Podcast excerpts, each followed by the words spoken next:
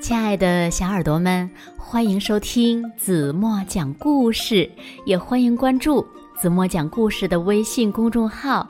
我是子墨姐姐。有一只红母鸡住在森林附近的一座房子里，在另一座房子里呢，住着狐狸和他的妻子。狐狸呢，一直呀都想抓红母鸡把它吃了。有一天。狐狸想了一个好点子，便吩咐妻子烧一锅水。说完呀，他就背着一只口袋出门了。那么，这只狐狸能不能抓住红母鸡呢？那红母鸡会不会被狐狸吃掉呢？让我们一起来听今天的故事吧。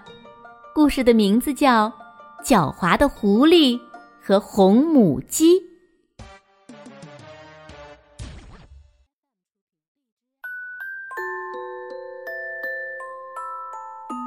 从前，有一只红母鸡，它全身的羽毛红的呀，像枫叶一样，大家都叫它红母鸡。在红母鸡家附近住着一只很坏的狐狸，狐狸朝思暮想的事情呢，只有一件，那就是把红母鸡放在大锅里煮了吃。每当狐狸想到这儿的时候呀，都会流口水。然而，遗憾的是，狐狸连红母鸡的羽毛都抓不着。红母鸡十分聪明，做事呀小心谨慎。它不仅会仔细锁好门窗，还会把钥匙放在裙子前的口袋里，随身携带。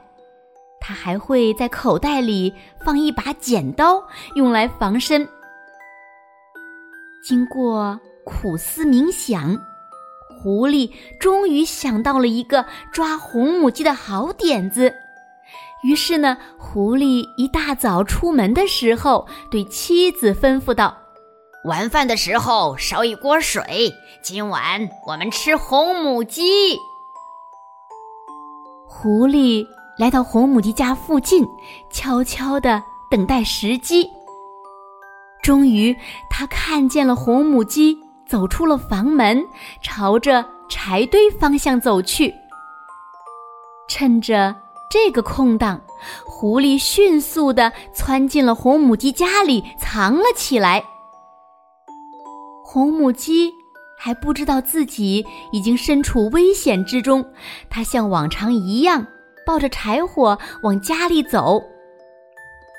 咕咕咕，奇怪了，今天怎么没有看见狐狸？真是太好了！红母鸡在心里暗自庆幸。进屋之后，正准备关门，没想到狐狸就躲在门后。看见门后的狐狸，红母鸡吓得咕咕哒咕咕哒乱叫起来。红母鸡。扔掉了柴火，猛地向屋顶飞去，最后落在了房梁上。死里逃生的红母鸡大喘了一口气：“你赶紧从我家里出去，你是不可能抓到我的。”红母鸡对狐狸喊道。狐狸的反应却很淡定。我是没有办法爬到屋顶，但是我有办法让你下来。狐狸胸有成竹的回答。说完，狐狸开始在地上转圈圈，而且速度不断的加快，越转越快，越转越快。狐狸不停的转着。狐狸之所以要转圈，是想把房梁上的母鸡呀给转晕了。终于，狐狸的计策奏效了，母鸡开始摇摇晃晃的站不住了。哈哈哈！我的计策果然有效。狐狸心里狂喜，它立刻撑开麻袋，等着母鸡掉下来。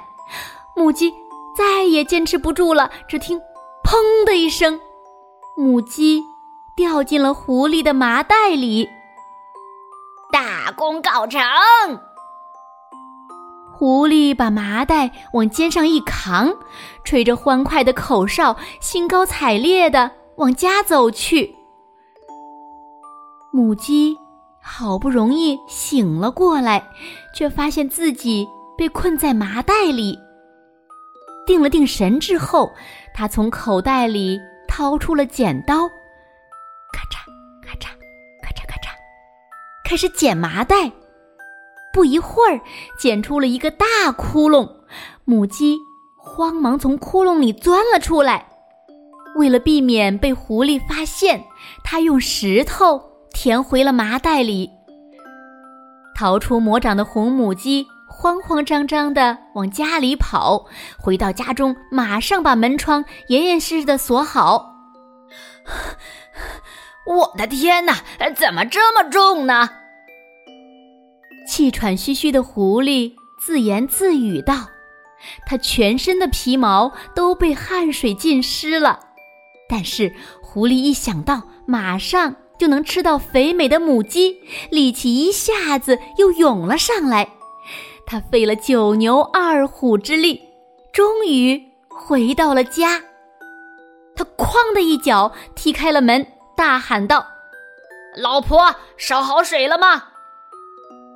大锅里水正在咕嘟咕嘟的翻滚着，我一会儿把母鸡放进去，你马上盖上盖子，别让它飞出来。别担心，赶紧吧。狐狸的妻子咽着口水，手里拿着锅盖，焦急的等着。注意啊，母鸡要下锅了。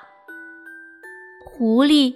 费劲儿的将麻袋倒过来，大石头扑通一声掉了进去，咕咚咕咚的热水一下子从锅里涌溅出来，吞没了狐狸夫妇。救命啊！救命啊！救命啊！救命啊！狐狸夫妇惨叫着。从那以后，再也没有人。见过狐狸夫妇，红母鸡呢，再也不用为了狐狸而小心谨慎的生活了。红母鸡不知道有多高兴呢。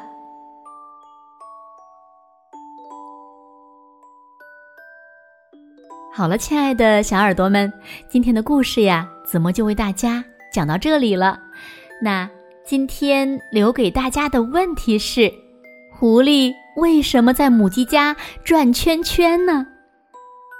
如果你们知道正确答案，就在评论区给子墨留言吧。同时，通过这个故事呢，子墨也想告诉小朋友们：假如有一天，我是说假如哦，你们遇到了危险，千万不要慌张，要镇定，要好好的想办法，要临危不乱。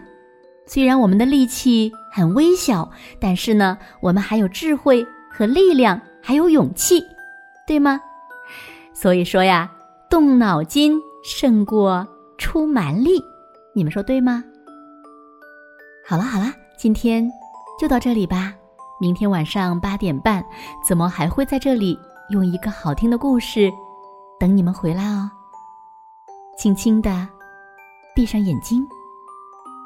一起进入甜蜜的梦乡吧。当然了，在临走之前，不要忘了在文末点亮再看，让子墨知道此时此刻你正在收听子墨讲的好听的故事，好吗？一首好听的歌曲给你看，送给所有的小朋友们。晚安喽。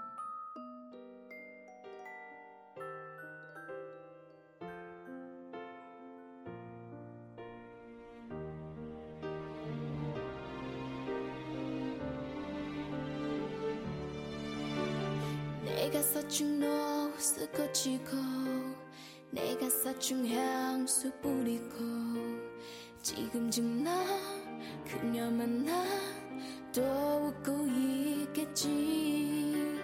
그렇게 좋아던 거니 나 버리고 더